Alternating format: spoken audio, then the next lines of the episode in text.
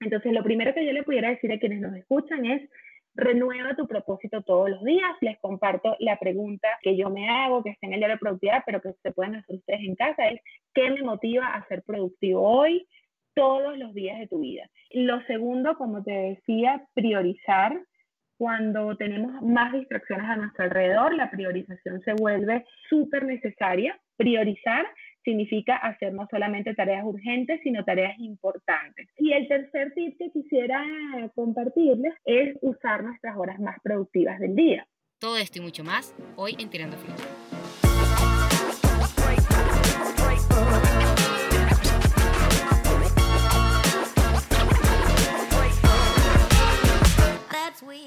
Esto es Tirando Flecha, un podcast destinado a darle voz a esos múltiples pensamientos que retumban a diario en nuestra cabeza. Un espacio que cree para el diálogo, el aprendizaje y la evolución. Y por qué no, quizás también para motivar ese cambio que constantemente estamos buscando. Su nombre es Raquel Iciarte y aunque no es experta en casi ningún tema, tampoco. Sus invitados sí lo son. Acompáñanos cada semana y descubre cosas nuevas, destruye esos mitos que existen en la sociedad o simplemente relájate. Y pásala bien. Aquí no hay guiones ni reglas. Así que no lo dudes más, que lo peor que puede pasar es que te encante y te quieras quedar. Hola a todos, muy buenos días o buenas tardes, dependiendo de dónde se encuentren. Bienvenidos a un nuevo episodio de Tirando Flechas. Y bueno, finalmente ya estamos a mediados de noviembre, lo cual significa que no solo viene mi época favorita del año, sino que ya casi casi terminamos este 2020 lo cual para muchos, si no para todos, es una excelente noticia porque ha sido demasiado rudo. Y bueno, entre otras cosas, muchísimas personas me han comentado o me han pedido que por qué no hablamos de la productividad, porque quieren hacer en este 2021 todo lo que por razones obvias no pudieron culminar o terminar en este año 2020. Y bueno, siendo sincera, a mí la idea me encantó, porque no sé ustedes, pero yo me siento bastante bien cuando termino mis días sintiendo que hice todo lo que tenía que hacer, o al menos la mayoría de mis prioridades. Y bueno, también si hablamos un poco más de la productividad, no creo que solo dependa de la cantidad de cosas que hace, sino de la calidad que tienen estas cosas. Y yo sé que mi invitado opina exactamente igual que yo. Lo cierto es que muchos, muchos sentimos la presión de ser demasiado productivos, pero bastante poco sabemos de las herramientas que necesitamos para lograr esta productividad. Y es por eso que hoy el episodio se va a centrar en eso, en la productividad, en su importancia y en qué herramientas podemos utilizar para ser más productivos en nuestra vida personal y en nuestra vida profesional. Y es por eso que el día de hoy contamos con una invitada ideal para este tema, una mujer inteligentísima, súper disciplinada y de las más apasionadas en cuanto al tema de la productividad que conozco, y eso es bastante. Es la fundadora de una comunidad de emprendedores cuya misión es inspirar a personas a creer que todos somos capaces de poder emprender. Y a través de conocimientos y de herramientas súper útiles, los ayuda a crear su propia versión de emprendedores. Entre otros proyectos que ella tiene y que me encantan, está el Diario de la Productividad, el Diario del Agradecimiento, el evento Regálame un Hack y el proyecto de los 100 días de emprendimiento, que llamó 100 días emprendiendo. Y para que entiendan por qué la invité, ella fue la persona que me enseñó que no debemos hacer más, sino lograr más. Le quiero dar la bienvenida a la fundadora de Creadores que Creen, la increíble Gabriela Correa. Hola, hola. ¿Cómo estás? Bien, ¿y tú? Súper feliz de estar acá. Ay, qué bueno. Yo estoy súper, súper feliz y menos mal que pudimos encontrar un espacito porque esta niña cuando hablo de productividad realmente es bastante productiva y tiene una agenda mega full y nos costó bastante encontrar un espacio, pero finalmente estamos aquí, Gaby. Sí, vale, este espacio va a ser increíble. Además, te agradezco muchísimo la seriedad que le pones a tu podcast, eh, lo, lo, empeñada que, eres en que las cosas salgan bien, en que la presentación sea como, como el invitado quiere. Es decir, eh, me, he notado que, que le pones muchos detalles y eso lo valoro muchísimo en las personas, cuando muestran pasión real por lo que hacen. Tan bella. No, no, no. De verdad que es mutuo porque tu trabajo a mí me inspira, me parece súper, súper interesante, súper útil. Y bueno, ya las personas van a conocer un poquito más de tu historia y de tu comunidad, pero estoy segura que al final del episodio van a opinar igual que yo y todos van a salir corriendo también a pedir su diario porque entre el diario de la productividad y el del agradecimiento, yo creo que, no sé. Yo, yo soy una nueva persona eso que los estoy esperando así con ansias ya y esos van a ser mis regalos de Navidad para todo el mundo. Así que Gracias, Raquel. Esperemos que sí, esperemos aportar valor este, a quienes nos escuchan, que es lo que, lo que más nos gusta hacer. Por supuesto. Pero entonces, ¿te parece si cuentas un poquito de ti? ¿Quién es Gabriela y qué es Creadores que Creen? Claro, claro que sí. Eh, bueno, mi nombre es Gaby, Gaby Correa. Eh, soy creadora o fundadora eh, o la persona que decidió iniciar con este proyecto que decimos llamar Creadores que Creen. La verdad es que todavía lo digo y confieso que, me cuesta asumirme o, o presentarme como emprendedora. Y eso básicamente es también parte de mi historia y es que yo nunca fui emprendedora. Yo siempre fui, bueno, sí, siempre fui muy estudiosa, muy planificada, pero la verdad es que fui criada para trabajar en el mundo corporativo y así lo hice durante los primeros años de mi vida. Y eso me hizo de alguna forma creerme que, bueno, que yo era un poco temeraria, que no era segura de mí misma, eh, pero que sí podía ser, bueno, muy inteligente, o como mi mamá siempre me decía, que, que yo era brillante, ¿no? Yo, entonces, eso me llevó un poco a entender, y ahora lo veo en retrospectiva, que es que somos lo que realmente nos creemos.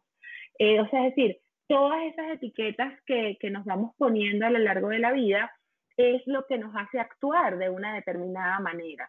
Si a ti te dicen que eres inteligente, entonces actúas como una persona inteligente, pero si te dicen que eres miedosa, entonces todo aquello, todos aquellos trabajos, incluyendo el de emprendedora, que se asocian con personas arriesgadas, eh, pues parece que no son para ti. Pero bueno, la verdad es que la vida me fue llevando, también tengo una historia personal eh, muy enfocada o, muy alineada al tema del tiempo, al venir de, de una mamá pues súper trabajadora, quizás algunas de las personas que nos escuchan se puedan identificar con, bueno, habiendo tenido una mamá que no estaba mucho en la casa porque cumplía un rol importante dentro de una organización, eh, y eso, si bien hoy en día lo veo en retrospectiva y lo agradezco porque también nos dio muchas oportunidades a mí y a mi hermana, la verdad es que en el momento en, el que me tocó vivirlo, me hizo sufrir bastante, porque bueno, no, no tenía a mi mamá en la casa, sentía que el tiempo que yo pasaba con ella era un tiempo que tenía que ganarme, que tenía que justificar con logros importantes, eh, desde todo punto de vista, ¿no? Hacer que mi mamá fuera al colegio tenía que ser justificado. Y eso de alguna manera me hizo siempre sentir que yo quería tener una relación diferente con mis hijos, o al menos una disposición del tiempo con mis hijos diferente. Y eso poco a poco me fue llevando, junto con otras causalidades de la vida, a emprender y junto con eso a creerme que también dentro de todo eso que, que me habían dicho, bueno y malo, también podía ser emprendedora. Y de ahí sale la idea de creadores que creen, ¿no? Cuando, cuando yo comienzo a entender que si bien no me lo enseñaron en mi casa, yo podía aprender de quienes ya eran emprendedores, aplicar, este, digamos, rutinas, eh, técnicas, información que le había funcionado a quienes sí eran emprendedores, que yo en ese momento no sentía que lo era, y poco a poco irme convirtiendo en esto que yo quería para mí, que es ser emprendedora. Entonces, creadores que creen viene siendo el, resultado, la consecuencia de recopilar todas esas ideas en las que creo para ayudar a más personas a crear. Básicamente las cosas que me funcionaron a mí, que pueden ayudar a otros a crear sus propios proyectos y también a creerse que todos podemos ser emprendedores si buscamos las herramientas que nos ayuden a ello. Eh, y bueno, sí, eso, eso eh, resultó pues en lo que es hoy en día la marca y tenemos dos productos básicos que son el diario de productividad que cubre toda la parte de crear y el diario de agradecimiento que, que está muy enfocado en reforzar eso que creemos, ¿no? En, en, en creernos que podemos, en reforzar lo que queremos atraer a nuestra vida y también agradecer todo lo que ya tenemos. Me encanta. Bueno, ya yo lo dije al comienzo, yo soy fan de ambos productos o ambos bebés, como tú dices, y ya estoy esperando con ansias porque ese va a ser mi regalo para todo el mundo en Navidad, porque sin duda son dos herramientas claves que nos van a ayudar primero a agradecer, que es súper importante. Y creo que este año nos enseñó la importancia de ser agradecidos con todo nuestro alrededor. Y la segunda, y es el tema central de este episodio, la productividad. Cómo podemos ser realmente productivos a nivel personal y a nivel profesional, que creo que es súper, súper importante. Y una cosa que me encantó que acabas de decir y que me pude sentir súper relacionada es que actualmente en el año 2020 ya es bastante común que las mujeres, que las madres también van y tienen un rol súper importante en una organización, en una empresa y cumplen con un horario súper estricto, pero quizás hace 30 años, cuando nosotros éramos bebés o, o éramos niñas, eso no era tan común. Y yo pasé por lo mismo que pasaste tú. Ambos de mis padres, toda la vida, trabajaron en organizaciones y trabajaron con horarios súper complicados y siempre hicieron el sacrificio de ir a mis recitales de ballet o mis actos, pero como tú dices, en general estaban bastante ocupados y su tiempo disponible era bastante reducido, así que yo también como que sentía la presión de que ese tiempo que pasaba con ellos valiera el esfuerzo y, y fuera realmente, sí, valioso. Entonces con eso me conecté muchísimo también con esa parte de tu historia.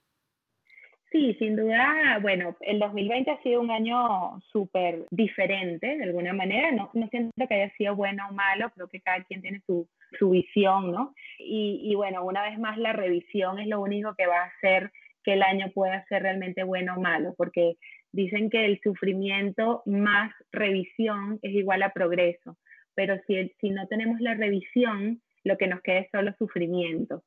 Entonces, sí, ahora que se aproxima el cierre del año, sí creo que es súper importante el, el, el, rescatar la revisión.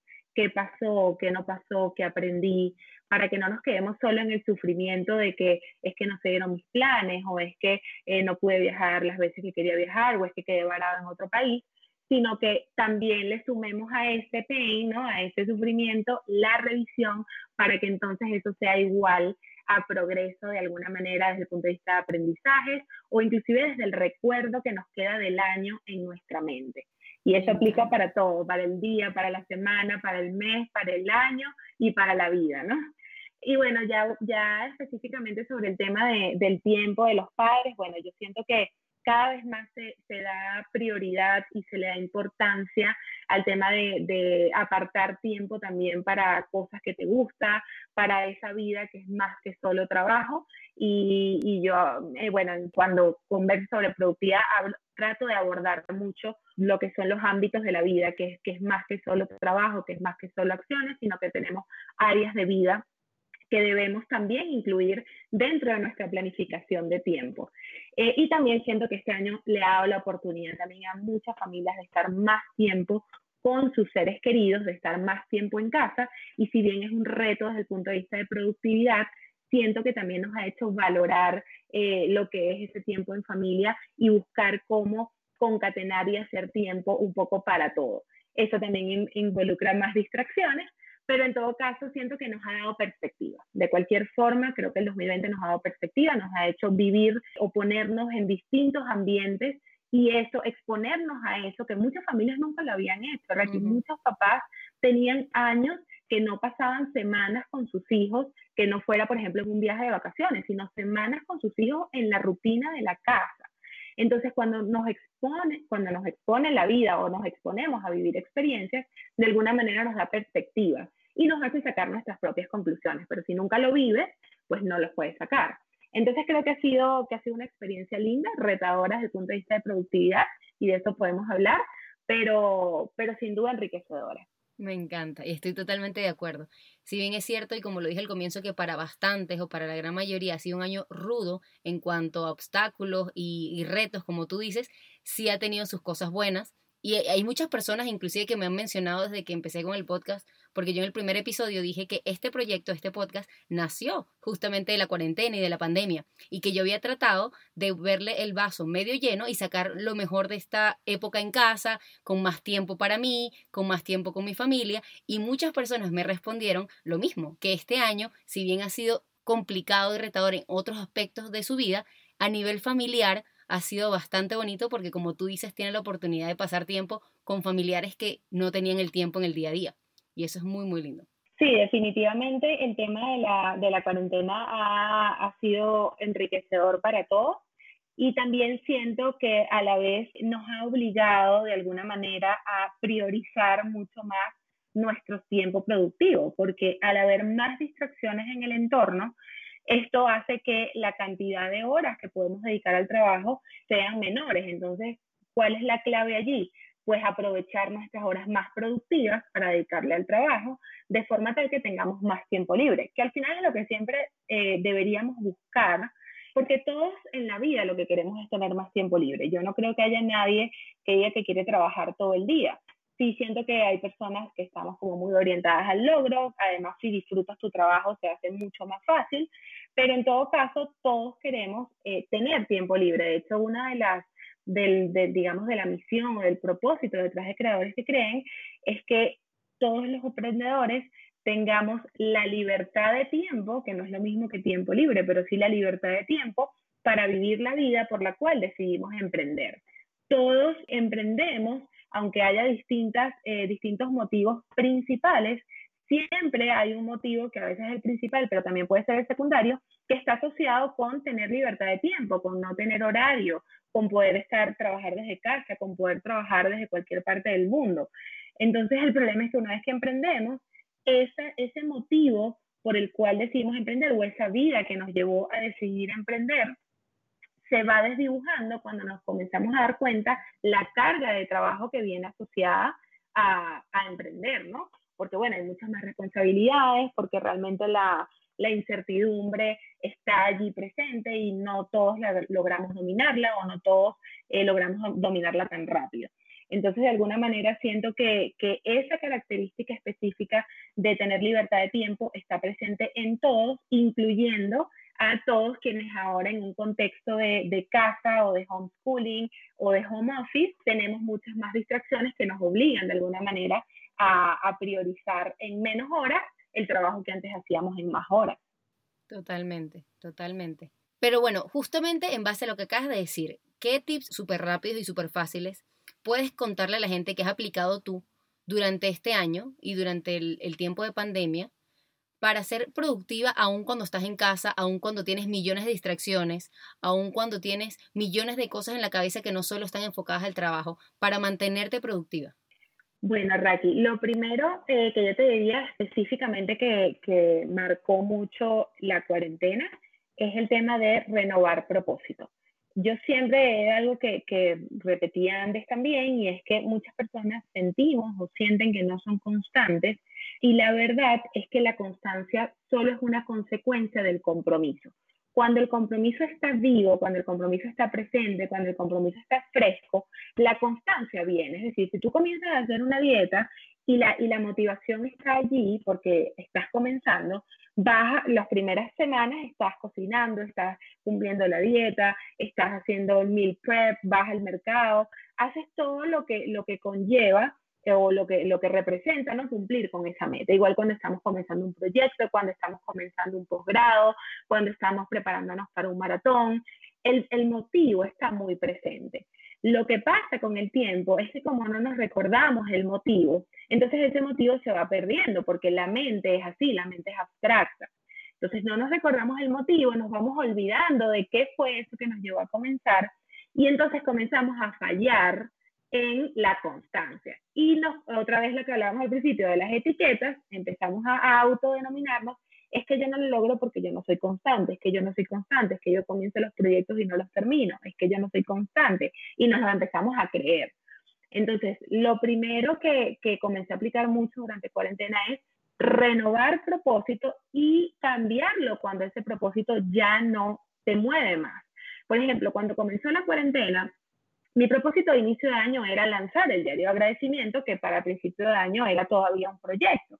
Eh, de hecho, no ha lanzado oficialmente, ¿no? Lanza eh, el 27 de noviembre. Entonces, ¿qué pasó? Comenzó la cuarentena y yo veía todo el proyecto del diario de agradecimiento súper eh, diluido. Yo decía, pero ahora qué va a pasar? Yo no sé si va, vamos a, a, continuar trabajando en este proyecto, ni siquiera sé si vamos a poder lanzar, no estábamos pudiendo venir a la oficina y comencé a notar que no tenía las mismas ganas de trabajar en el proyecto. Y ahí es cuando yo misma me atajo y digo, ya va, el problema no es el proyecto, el problema es que ya la motivación, como, como el resultado es tan lejano, es tan incierto, ya eso que me movía a principio de año, que era lanzar el diario de agradecimiento, había cambiado. ¿Y es que, en qué se convirtió mi motivación? Mi motivación en ese momento pasó a ser mantener al equipo trabajando, es decir, mantener a las personas que trabajaban con nosotros hasta finalizar la cuarentena. ¿Qué pasó cuando cambié mi propósito, cuando cambié ese motivo? Cambiaron mis acciones, entonces organizamos el Regálame un Hack Online, todas las ventas del, del evento se dividieron entre los miembros del equipo, comenzamos a, a movilizarnos todos en pro de un fin diferente que sí nos movía. Entonces, en ese momento las acciones se vuelven más fáciles porque otra vez renuevas, digamos, como esa llamita que se comienza a apagar. Entonces, lo primero que yo le pudiera decir a quienes nos escuchan es renueva tu propósito todos los días. Les comparto la pregunta que yo me hago, que está en el diario de productividad, pero que se pueden hacer ustedes en casa, es ¿qué me motiva a ser productivo hoy? Todos los días de tu vida. Eso cambia automáticamente la forma como afrontas eh, los proyectos del día, las tareas, porque algo, algo dentro de ti se mueve. Hay días que estás más inspirado y estás súper motivado, hay días que no es tanto, pero siempre el que me motiva a ser productivo hoy es una respuesta que nos ayuda a comenzar el día con una actitud diferente. Entonces, ese sería lo primero que pudiera compartir. Me encanta. Lo segundo, como te decía, priorizar. Cuando tenemos más distracciones a nuestro alrededor, la priorización se vuelve eh, súper necesaria porque si no, entonces no logramos avanzar en proyectos a largo plazo. Priorizar significa hacer no solamente tareas urgentes, sino tareas importantes. Lograr tener un balance entre tareas que tenemos que hacer ya, aunque no sean urgentes, pero también garantizar hacer al menos una tarea que nos acerque a esa meta a largo plazo. Entonces siento que, es súper importante garantizarlo. Eh, nosotros, eh, lo, que yo les puedo recomendar es todos los días haz al menos una tarea importante. No tienen que ser muchas, no tiene que ser una tarea grande, pero sí una tarea importante. Y eso todos, todos los días, eso genera un efecto dominó que hace que los proyectos se vayan moviendo, ¿no? Una pregunta, porque suena fácil, pero cuando ya eres experta en el tema, ¿nos puedes dar un ejemplo así de una diferencia entre una tarea urgente y una importante? Quizás tú en el proyecto del diario, por ejemplo. Sí, sí. Bueno, fíjate, una tarea importante es una tarea que responde de manera directa a un proyecto importante y que va a mover la vara, como yo digo, que va a, a mover la pelota un poquito más cerca del arco. Entonces, hay tareas que son administrativas, tareas que nos permiten mantener el negocio a flote, inclusive la casa a flote, ¿no? Pero luego hay tareas que van, esas tareas administrativas no mueven la vara hacia adelante, no mueven la pelota más cerca del aro, ¿no? Del, eh, esos son, por ejemplo, hacer transferencias, revisar emails, tener reuniones de estatus. Es decir, son, tareas que ayudan a mantener el negocio, nos ayudan a mantenernos eh, moviéndonos, pero no acerca, eso, yo lo pongo en la analogía como el juego de fútbol. Las tareas administrativas es cuando vas pasando la pelota de un, de un, de un jugador a otro, ¿no? Porque lo que quieres es retención del, del balón. Y las tareas importantes es, ese, es esa patada que mueve la pelota un poco más cerca de la, de la, del, del arco, ¿no? Entonces, ¿qué tareas importantes? Tareas importantes es, oye, eh, hacer contacto con un cliente, mandar una propuesta de negocio, eh, desarrollar, dedicar unas horas a consumir contenido que te va a permitir crear eh, nuevos proyectos, todo lo que pueda hacer a tu proyecto avanzar un paso más. Como te digo, una tarea importante puede ser algo tan simple como mandar una propuesta a un cliente. Simple en qué sentido, que, que es algo que, que, que, no es una tarea que, que requiera a lo mejor días o semanas de trabajo, pero es una tarea importante porque es una tarea que te va a permitir posiblemente ganar un cliente y eso te va a traer aprendizaje y eso mantiene a tu negocio creciendo. Entonces, esa es una tarea importante. Y el tercer tip que quisiera compartirles, aparte de este, renovar nuestra motivación y priorizar, es usar nuestras horas más productivas del día. Aprovechar lo que yo llamo nuestro prime time, esas horas donde la energía fluye de manera natural, donde tu mente trabaja en su mejor momento, donde vas a lograr generar las mejores ideas en el menor tiempo posible. Porque en un ambiente de, alta distracción, cada vez se vuelve más importante entonces aprovechar nuestras mejores horas porque eso nos va a permitir hacer más tareas con un mejor resultado en menos tiempo y vamos a tener más tiempo para dedicarle a todas las distracciones que tenemos. Ahora, ¿qué tenemos que lograr para eso? Bueno, en primer lugar, conocer cuál es esa hora productiva. Eh, tiene que ver mucho también con la observación. Hay, hay quienes lo tenemos como, probablemente si, si observas un poco tu día, logras identificar esas horas que son mejores para ti. Para algunos son las primeras horas de la mañana, para otras personas puede ser un poco más hacia la noche. Definitivamente las horas de la mañana son las horas perfectas para hacer trabajo analítico. Eh, entonces, sí, recomendaría tomar eso en cuenta para, para, definir estas horas de trabajo. Y luego, luego de conocernos y definir esa ventana de horas de dos a cuatro horas donde somos más productivos, pasa también un poquito por diseñar nuestra vida alrededor de esas horas productivas y no al revés. Es decir, que nuestras horas de trabajo no sean la consecuencia del tiempo libre que nos quedó de todas las demás tareas, sino que pongamos primero las horas de trabajo y luego tratemos de diseñar el día alrededor de esas horas productivas, porque vamos a lograr ser muchísimo más eficientes, vamos a lograr hacer más y tener más tiempo libre para nuestros hijos, para nuestra casa eh, y bueno, para, para lo que nos guste hacer, ¿no? Me encanta. Y justamente aquí quiero hacer un comentario porque cuando yo conocí a Gaby, justamente participé en uno de sus talleres en donde hablaba de productividad y hablaba de diferentes teorías y ella se enfatizó mucho en esta parte del prime time o del tiempo como más óptimo y más productivo de tu día y gracias a eso durante la cuarentena, sabes, yo como, como trabajo desde casa y mi horario es flexible, yo siempre iba al gimnasio en la mañana y después empezaba a trabajar, pero a media mañana. Después de que te escuché hablando del prime time, lo moví para después de mis horas productivas y ha funcionado bastante bien. Y como tú dices, cada persona tiene un, momento de productividad óptimo en el día variado en comparación con otro, pero en su mayoría tú siempre hablas de que es tres horas después de levantarse o algo así, ¿verdad? Sí, o sea, el tiempo óptimo para trabajar en, en tareas analíticas es aproximadamente de 3 a 4 horas después de que nos levantamos.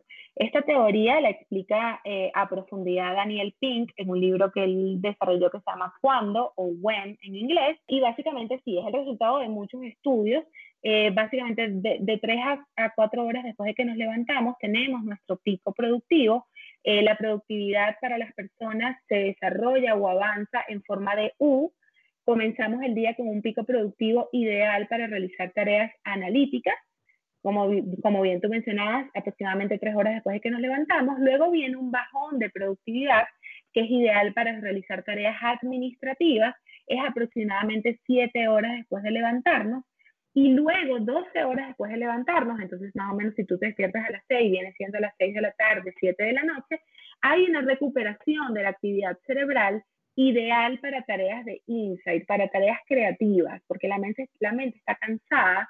Entonces, ese cansancio hace que la mente comience a generar buenas ideas sin tanto filtro analítico, que es lo que tenemos en la mañana. En la mañana la mente está como perfecto para, para hacer asociaciones, para generar análisis. Y por eso también sentimos que, que somos muy productivos a primeras horas de la mañana. Y es real, digamos, es, es físico. Y luego en la noche también, muchas personas dicen, es que a mí me vienen muchísimas ideas en la noche.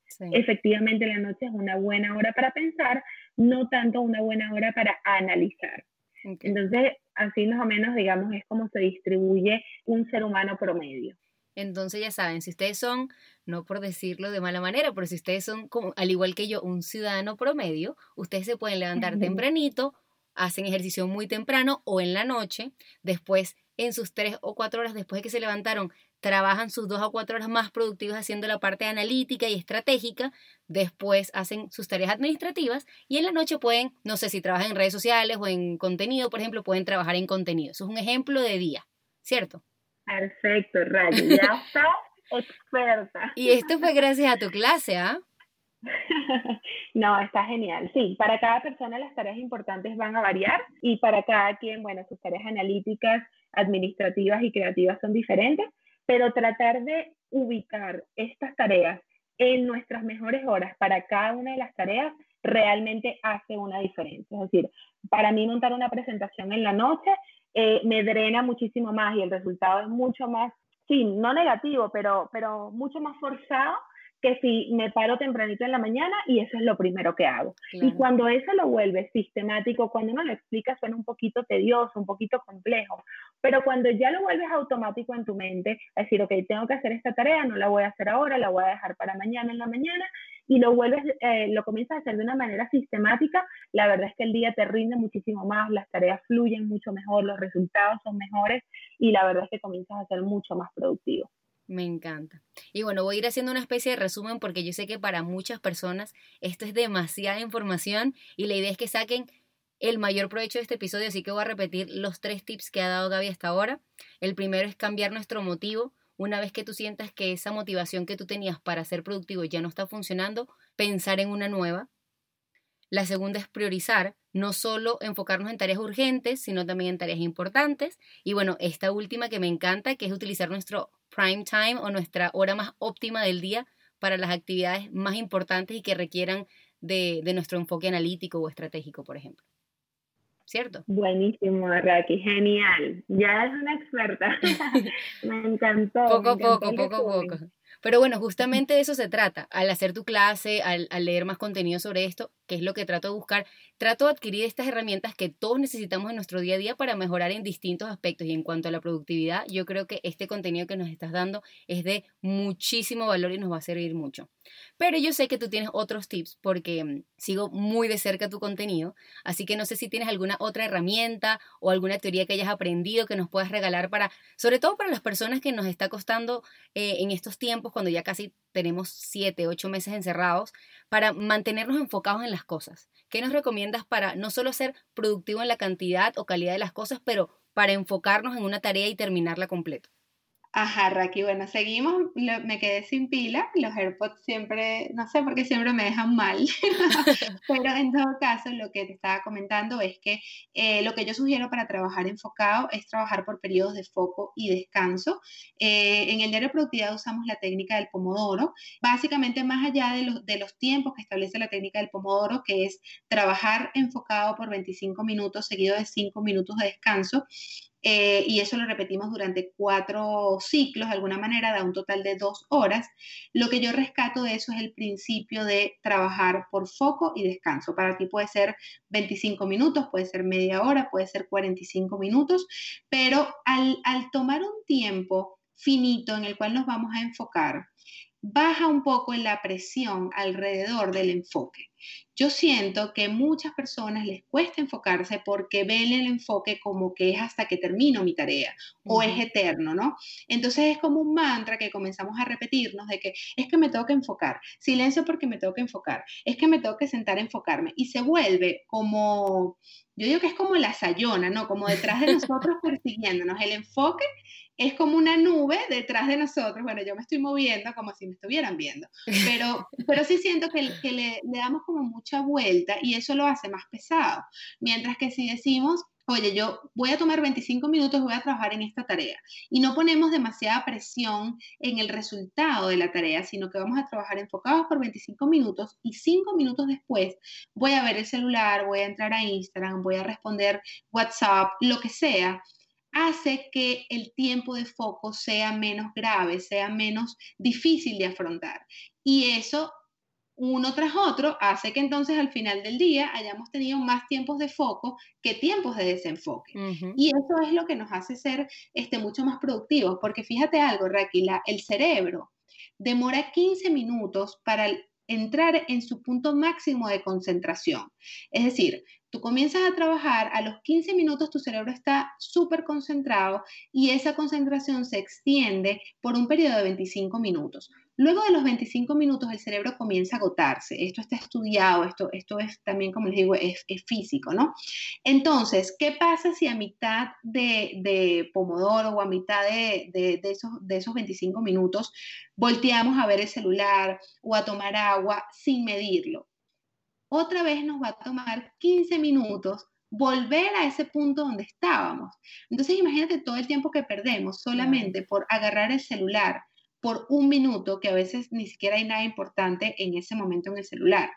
Es mejor tomar el tiempo de 25 minutos, trabajar enfocado en ese tiempo y luego vemos el celular. Es un, es un tiempo finito que no nos cuesta tanto, en, menos de lo que nos damos cuenta, ya pasaron los 25 minutos y acostumbramos al cerebro a aprovechar, es decir, trabajamos en pro de nuestro cerebro y no en contra de nuestro cerebro. Y así nuestro cerebro también nos ayuda a nosotros. Si nosotros ayudamos al cerebro, el cerebro también se porta mejor con nosotros. Me encanta.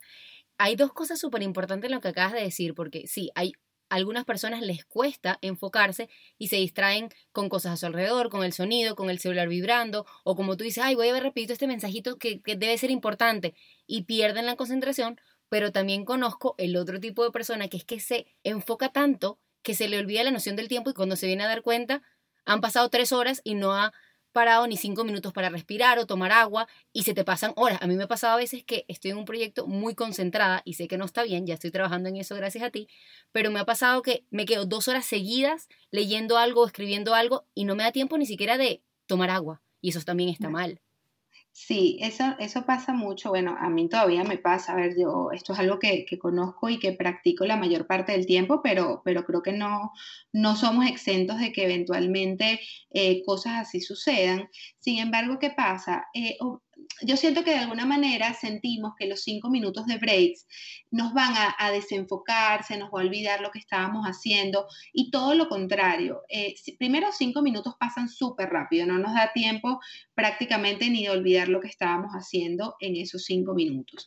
Eh, ¿Qué pasa en esos cinco minutos? El cerebro se oxigena, nuevas ideas vienen a nosotros si dejamos descansar por esos minutos al cerebro. Además, evitamos que vengan distracciones a destiempo, ¿no? Porque entonces usas esos cinco minutos para ese tipo de cosas, para revisar tu teléfono, para ir al baño, para tomar agua. También son necesidades de alguna manera eh, fisiológicas y naturales. Eh, entonces, el break es un tiempo para eso. Pero además, Raquel, es algo súper importante y ya en, este punto no me refiero a los cinco minutos de break, sino a los breaks un poco más largos, a los breaks de 15 minutos, media hora que tomamos cada dos horas o inclusive a los breaks de un día para otro y es la posibilidad que nos brindan estos breaks de que haya problemas que se resuelven solos. Mm. Hay veces, yo lo llamo, que hay que dejar dormir los problemas. A veces nos enfrascamos tanto en solucionar todo en el mismo día y es que quiero salir de esto y es que déjame responder este email hoy también y es que imagínate, me están escribiendo y no he respondido y no le damos tiempo a los problemas de resolverse solos. Hay veces que simplemente con dejar pasar el tiempo, la persona ya resolvió lo que tenía que resolver antes de que tú le respondieras. O milagrosamente entró otro email que tenía la respuesta que tú no tenías en tu mente. O literalmente tu cerebro, le diste espacio a tu cerebro para generar una nueva idea que no te había venido en medio del ofusque de, de, resolver todo en el mismo momento. Entonces siento que, que, tiene como un doble beneficio. Por un lado, le baja la presión al tiempo de foco porque sabemos que el tiempo de foco es finito y luego de eso viene un descanso y eso el cerebro y el cuerpo lo agradece, pero también damos chance para que los problemas se resuelvan solos, o al menos algunos de ellos. Me encanta, me encanta eso. Y es importante, como, como Gaby ya ha dicho varias veces en este punto, tomarse el tiempo y poderse enfocar realmente en lo que uno está haciendo, pero también es importante recordar que nuestro cuerpo y nuestro cerebro necesitan esos pequeños descansos. Y me encantó esa teoría del pomodoro en donde vas a, bueno, hay gente que quizás utilizará más de 25 minutos, pero 25 minutos, 5 minutos de break, 25 minutos, 5 minutos de break, y cuando te vienes a dar cuenta ya tienes dos horas trabajando súper, súper productiva. A mí me encanta eso. Sí, totalmente. Y, sí, dos horas productivas, pero también con tus breaks, ¿sabes? Claro. También tu celular, este, hiciste una pequeña meditación o viste un videíto que te mandaron, entonces se hace como menos pesado. Claro. No, y también como tú dices, evitas que después cuando estés sumamente concentrado te interrumpan quizás con una llamada que era importante y que podías haber hecho en esos cinco minutos de break para evitar que la persona después te llamara o mandar un correo súper urgente que te estaban pidiendo, bueno, quizás lo hacen en esos cinco minutos. Es cuestión de ver cuál es nuestro plan del día y también ver la manera en la que podemos organizar todo considerando los 25 minutos de tiempo y los 5 minutos de break a lo largo del día. A mí me encantó eso. Eso junto a la teoría del prime time esas dos cosas a mí me han encantado y me han cambiado en las últimas semanas muchísimo mi ritmo de trabajo y mi productividad. Ay, qué felicidad escuchar eso, Raki. De verdad que mm, me gusta escuchar estas cosas porque yo sé que al principio es abrumador, o sea, son como muchas cosas y, aparte suena como, como enrollado. Pero la verdad es que cuando comienzas a ponerlo en práctica, así sea por pedacitos, oye, bueno, yo, yo esta semana voy a usar solo el pomodoro, o yo voy a hacer solo, voy a enfocarme en que mi to-do list tenga un, upgrade o una mejora a priorizar. O mira, yo esta semana solo me quiero recordar propósito. Al menos si tomar algunos de los pedacitos y comenzar a ver resultados, después todos estos pedacitos unidos es lo que nos da esa estructura y hace que los días fluyan este, de verdad de una manera muchísimo más fácil. Totalmente de acuerdo, me encantan ambas, ambas teorías juntas, creo que son herramientas súper claves para mejorar nuestra productividad.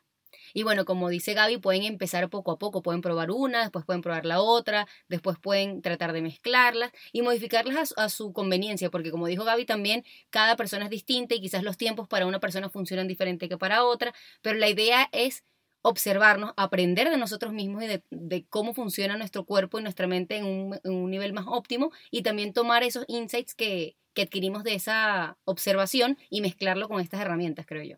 Sí, sí, sí, 100%. Y, y también adaptarlo a tu realidad, ¿no? Adaptarlo a, lo que funcione para ti. Eh, pero bueno, como yo digo, el diario de productividad no es más que el compendio de teorías probadas. La verdad es que esto es personas, eh, por ejemplo, el máximo de seis tareas al día es una teoría de Ivy Lee, el, prime time es una teoría de Daniel Pink, que Daniel Pink no lo llama prime time, pero bueno, digamos, la, teoría por detrás del, de hacer tu tarea más importante a tu mejor hora. El tema de la revisión de tareas es algo que, ha sido muy probado, muy estudiado, la efectividad de revisar eh, los resultados de lo que hacemos. Entonces, de alguna manera, el diario lo que hace es compilar eh, todas estas teorías súper estudiadas y hacerlas, eh, digamos, fáciles de incorporar a la rutina a través de una estructura pues sencilla de llenar, eh, porque al final del día la constancia es lo que nos va a llevar a realmente avanzar, es decir, hacer el pomodoro un día probablemente no, no va a ser una gran diferencia, pero cuando lo volvemos rutina, entonces sí, sí, sí hace una diferencia. Y por eso es que nosotros nos enfocamos mucho en transformar estas ideas en diarios porque siento que es la forma como podemos usarlo literalmente a diario, valga la redundancia. Y eso es lo que al final tiene un impacto positivo en nuestra vida, es esa constancia. Totalmente. Y bueno, mencionaste una de mis palabras favoritas, diarios. Quien escucha este podcast sabe que yo soy fanática del journaling y que justamente lo empecé antes de la pandemia y que este podcast salió justamente en una de esas reflexiones diarias de mi journal y yo normalmente lo que hacía era escribir en mi journal de todo. Un día escribía sobre mis proyectos, otro día sobre lo que me pasaba por la cabeza, otro día agradecía por las cosas que me estaban pasando, pero tú creaste dos diarios que se complementan y que son perfectos justamente para las personas que ya, igual que yo, tenían esta práctica o para quienes desean comenzar. Entonces, no sé si ya nos estamos quedando un poquito cortos de tiempo, pero antes de pasar al cuestionario, quiero que nos cuentes un poquito del diario de la productividad y del diario del agradecimiento y cómo se complementan entre ellos. Vale, bueno, Raki, de verdad que el diario de agradecimiento, tú mencionaste el journaling y la verdad es que el diario de agradecimiento es un diario muy, muy especial para mí porque al igual que tú, yo siempre llevaba eh, pues mis prácticas, como yo te comentaba al principio, yo comencé a aprender eh, cuáles eran las prácticas que usaban los emprendedores eh, o esos emprendedores en los cuales yo quería convertirme. Entonces estaba el agradecimiento por un lado, estaba todo el tema de las visualizaciones y de las afirmaciones y luego estaba el journaling, pero para mí esas prácticas eran en tres cuadernos distintos, ¿no? A veces el agradecimiento lo hacía en mi mente, eh, luego escribía lo que, yo, que yo pensaba en mis reflexiones en otro cuaderno, este, y luego las visualizaciones tenía un diario, eh, un diario que era solo de afirmaciones. Entonces, básicamente el diario de agradecimiento viene a, una vez más, a cubrir esa obsesión por ahorrarnos tiempo eh, y uní estas tres prácticas en un solo diario. Entonces, bueno, el diario de agradecimiento tiene efectivamente agradecimiento, que está acompañado además de, un, de una idea todos los días, es una de las cosas más especiales que para mí tiene el diario, y es que te ayuda mucho a que la práctica no sea repetitiva y a ir abriendo distintas áreas de tu vida, ¿no? Entonces, por ejemplo, un día te dice agradece por algo de tu personalidad, pero otro día te dice agradece por una parte de tu cuerpo que hoy no te duele, y otro día te dice agradece por un jefe que, marcó una parte importante de tu vida o que te dejó un aprendizaje, y luego va abriéndose inclusive a áreas negativas de nuestra vida y cómo nos podemos sentir agradecidos inclusive por personas que ya no están en nuestra vida, eh, por, por personas negativas. Es decir, eh, siento que esa es una de las cosas más lindas, es esa parte de, de las ideas de agradecer. Y luego tiene un espacio para eh, repetir todos los días tres visualizaciones como si ya fueran una realidad en tu vida. Porque bueno, luego de, de que reconocemos lo que ya tenemos, también queremos ser muy claros con lo que queremos atraer. Y eso que queremos atraer también es el comienzo de qué me motiva a ser productivo hoy. Entonces ahí es donde viene como una fusión, ¿no? De toda esa parte de creer, oye, ¿qué es lo que quiero? Entonces, si yo dentro de mis visualizaciones tengo que hemos vendido un millón de diarios de, agradecimiento, entonces eso para mí es un motivo para ser productivo, es lograr vender un millón de ediciones del diario de agradecimiento. Entonces, ese ciclo constante entre creer y crear, creer y crear todos los días de tu vida, siento que, crea una energía muy bonita, muy positiva eh, y que nos ayuda a conectar nuestros deseos más profundos, lo que ya nos hace feliz y también transformar eso en acciones tangibles que nos permitan acercarnos a la meta, ¿no? Eso es lo que viene siendo el diario de productividad. Y bueno, por último, el journaling es un espacio para escribir, literal, un espacio para escribir lo que sientes, lo que piensas.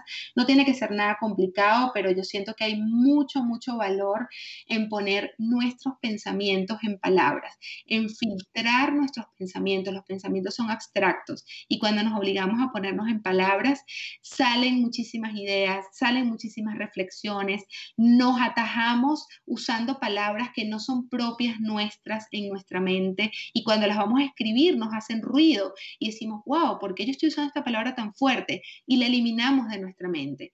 Y de alguna manera también escribimos nuestra historia. Quien quita que de aquí a unos años, pues muchas de quienes están escuchando este podcast estén escribiendo sus propias biografías y vuelvan a sus diarios como volvió Michelle Obama, como volvió Oprah Winfrey, a sus diarios de niñas y de adolescentes y de adultos, a ver, oye, ¿cómo veía yo la vida eh, cuando tenía 29, cómo veía yo la vida cuando tenía 35, qué estaba pasando por mi mente, qué, me molestaba, qué me gustaba, qué me, me hacía sentir triste. Y, yo creo que hay un valor muy bonito en eso que hemos dejado de, de lado, algunas personas habíamos dejado de lado por el ajetreo de la vida y siento que volver a tener ese espacio, aunque sea de 5 o 10 minutos para nosotros, es súper valioso y es lo que traté de hacer en, el diario de agradecimiento y bueno, de verdad que estoy súper enamorada de ese producto eh, y de las prácticas como tal. Me, hacen feliz, o sea, cambian mi día y espero que cambien el día de las, de las personas que lo puedan tener. Ay, no, yo estoy súper, súper encantada con ambos. Y bueno, para las que no lo han visto, obviamente les vamos a dejar la información de Gaby y de creadores que creen, porque en su Instagram van a poder ver cómo se ve el diario de la productividad y el del agradecimiento. Son una belleza, porque no solo el contenido y el valor que le van a sacar es muchísimo y altísimo, sino que cuando vean cómo lo diseñó es una cosa preciosa. De verdad que yo ya estoy esperando los míos, estoy demasiado emocionada. Y bueno, para las personas que no lo han visto, en la información de este podcast van a tener la información de contacto de Gaby y van a poder ver cómo se ven los diarios.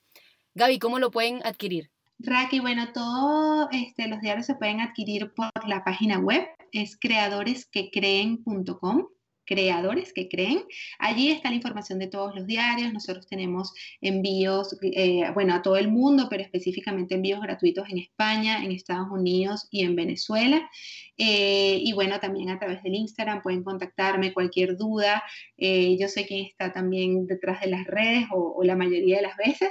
Así que con muchísimo cariño les voy a poder aclarar todas las dudas que tengan y en la página web también hay muchísima información disponible. Me encanta. Y ya lo saben, si están en Venezuela, Estados Unidos o España, aprovechen que tienen envío gratuito y pueden regalárselo. No solo a ustedes, porque ese puede ser un perfecto autorregalo, sino también a sus seres queridos y sus seres cercanos que están buscando nuevas herramientas para su crecimiento personal. Y bueno, Gaby, es hora de pasar al cuestionario final, dando en el blanco. Así que. Esto me lo habían contado. Es lo máximo. Esta es la, esta es la parte más divertida del episodio porque vamos a ver realmente qué está dentro de ti y van a salir las respuestas que menos te imaginas porque no las vas a pensar, va a ser tu subconsciente y esa parte para mí es mi parte favorita porque cuando escucho las respuestas de mis invitados me quedo como reflexionando como tres horas después y digo, wow, claro, tiene todo el sentido. Así que no te preocupes, cero nervios aquí. Ok, vamos a ello. Vamos. Primera pregunta, Gaby. Cinco palabras que te describan. Wow, cinco palabras que me describan. Eh, creo que soy una persona organizada. Eh, me considero una persona inteligente. Eh, soy curiosa. Soy controladora. y soy agradecida. Realmente sí. O sea, soy una persona naturalmente agradecida por, por las cosas que tengo. Me encanta, me encantan tus cinco palabras. Y me siento identificada con varias de ellas, sobre todo la del control, pero ya episodios atrás hablamos de eso y ya dije que estamos trabajando en ello. Así que no se preocupen, pero sí, de verdad que... llega un punto en la vida donde, donde es inevitable trabajar en ello, porque claro. no puedes hacer todo, o sea, no, no, no es efectivo, ¿no? No, Entonces, bueno, no, y causa como que mucho estrés y mucha ansiedad y mucho roce con las personas y no vale la pena. Pero te puedo regalar un, un pequeño advice o un pequeño mm, como aprendizaje, sí, un hack. Bueno, ni siquiera un hack, porque no te va a ayudar a hacerlo menos, pero te va a hacer reflexionar. Yo me leí un libro que se llama On Time de Glennon Doyle y ella habla de que solo controlas aquello en lo que no confías y que tú no puedes amar y controlar al mismo tiempo y que ella siempre prefería amar. Y esto lo aplicaba porque a ella le costaba mucho no tratar de controlar a sus hijos y a su pareja, pero no por mal, realmente tenía la mejor intención, pero al darse cuenta de los roces que estaba creando, ella entendió que si realmente confía en esa persona y en sus habilidades, o en este caso confía en sí misma o confía en el destino, no puede tratar de controlarlo. Wow, totalmente. Cuando dijo, tú puedes controlar o amar y yo prefiero amar, yo dije, wow, estoy que me tatuó esa frase. Me encanta y además me pasa mucho con mi esposo, porque mi esposo es, es, mi socio también. Y muchas veces, muchas de las cosas que, que suelto y dejo de controlar están más enfocados en no hacerlo sentir mal a él que en no controlar la tarea per se. Claro. Entonces, esa parte de, que no puedes controlar eso que amas, eh, me pareció muy lindo, me parece muy lindo. Y bueno, y sigo trabajando en ello, pero esa reflexión creo que nos sirve para empezar. Pregunta número dos, ¿qué te inspira? Me inspira lograr que más personas creen sus proyectos a mí me apasiona de manera genuina las ideas, o sea, me encanta cada vez que alguien tiene una idea y, me frustra un poquito cuando siento que efectivamente no todo el mundo tiene las herramientas para hacerla realidad. Entonces a mí me inspira muchísimo poder aportar algo a que todas esas ideas maravillosas realmente se materialicen y eso es lo que me motiva a ser productiva y a trabajar todos los días lograr aportar eso que para mí es un poquito natural, que es la parte de la organización y de la planificación, para que otras personas que tienen ideas fantásticas logren incorporar eso a su vida y materializar esas ideas en el mundo. Me encanta. Qué respuesta tan linda. Y bueno, ya saben, si ustedes tienen alguna idea, quieren emprender o no saben cómo empezar sus proyectos, personas como Gaby o directamente Gaby son la solución. Ellas les van a dar esas herramientas que a ustedes les falta para poder emprender y cumplir sus sueños y materializarlos. Eso me encanta. Así que ya saben, todo, repito nuevamente, toda la información de Gaby va a estar en la descripción de este episodio. Pregunta número 3. ¿Qué sigue? ¿Cuál es el próximo paso para Gaby Correa y para creadores que creen?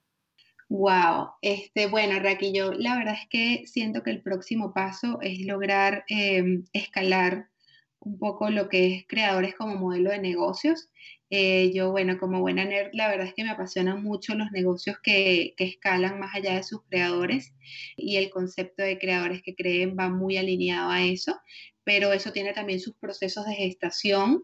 Eh, siento que ya, bueno, hay una, un avance ¿no? en cuanto a validación de producto, en validación de propuesta de valor, eh, y ahora hay que trabajar un poco en la parte de estructura.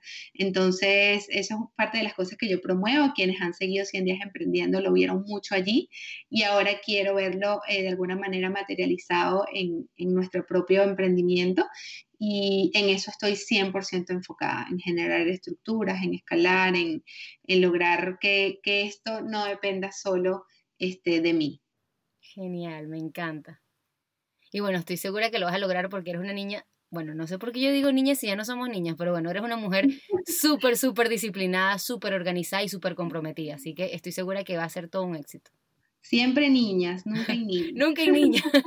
nunca hay niñas, por favor. Sí, yo me siento la más vieja, como que sí, porque tú eres una niña, no sé por qué.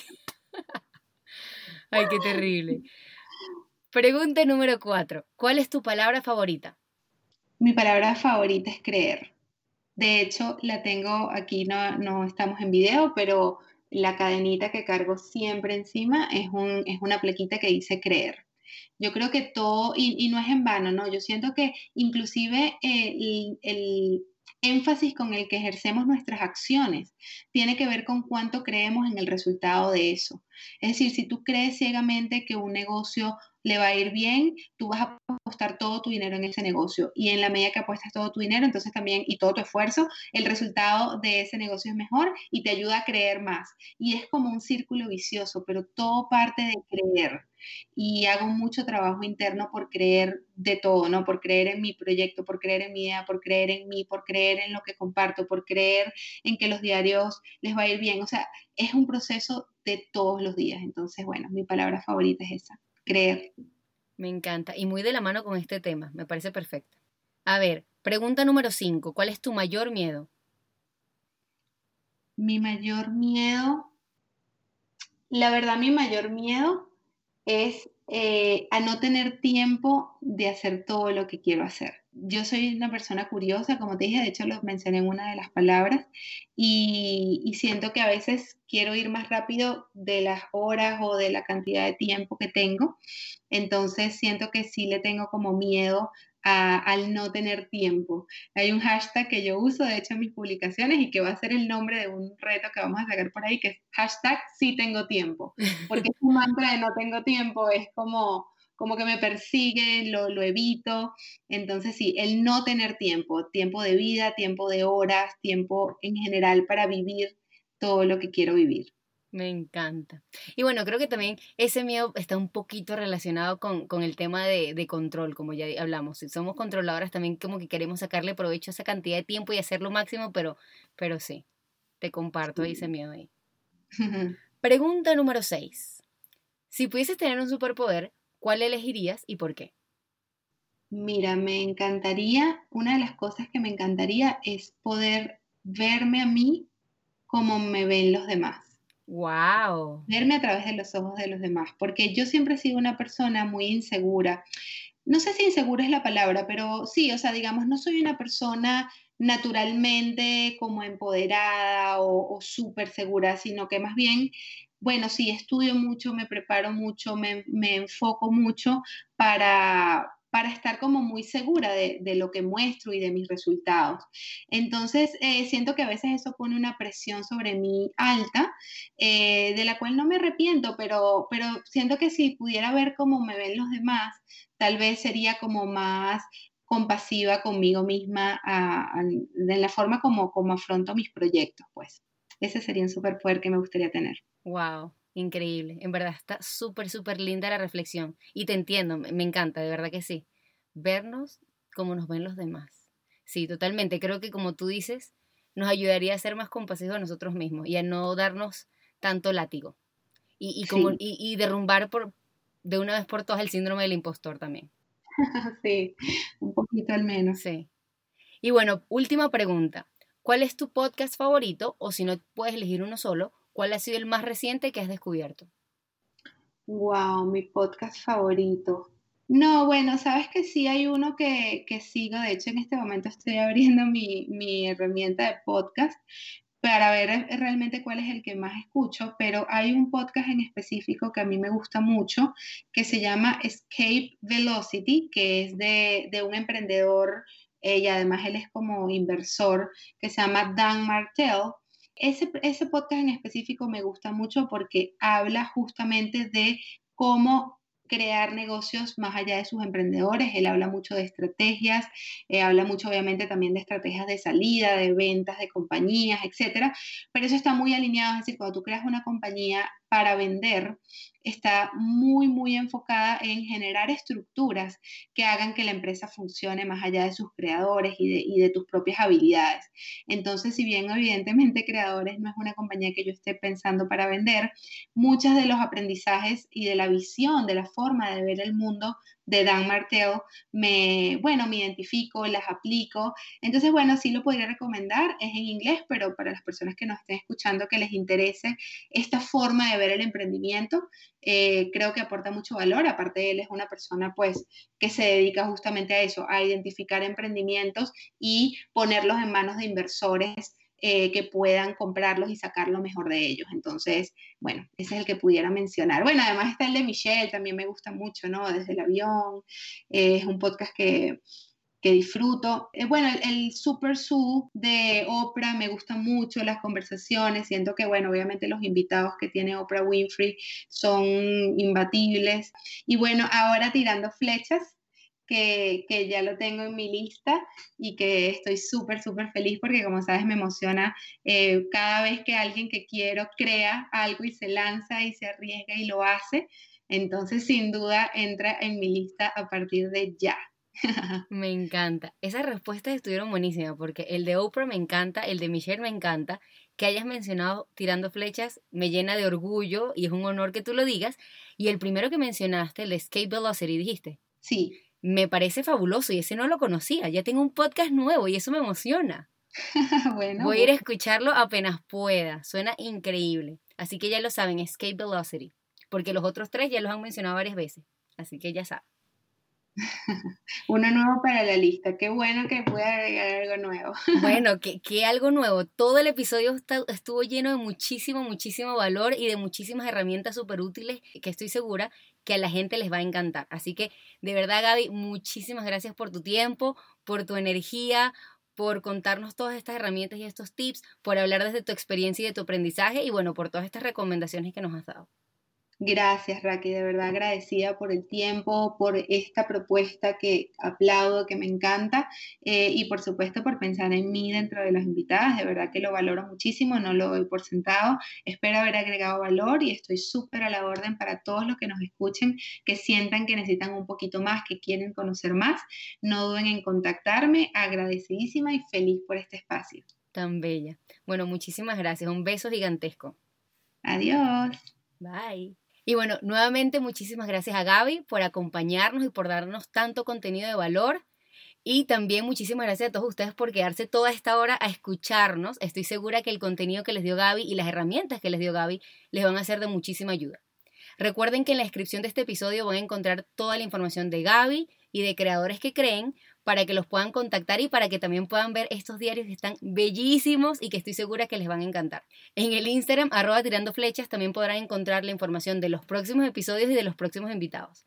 Y si les gustó este episodio con Gaby, pueden ir a Apple Podcast y dejarnos una review para que la comunidad de Tirando Flechas siga creciendo.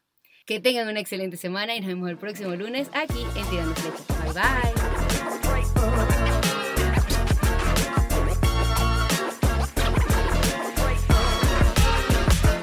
weekend.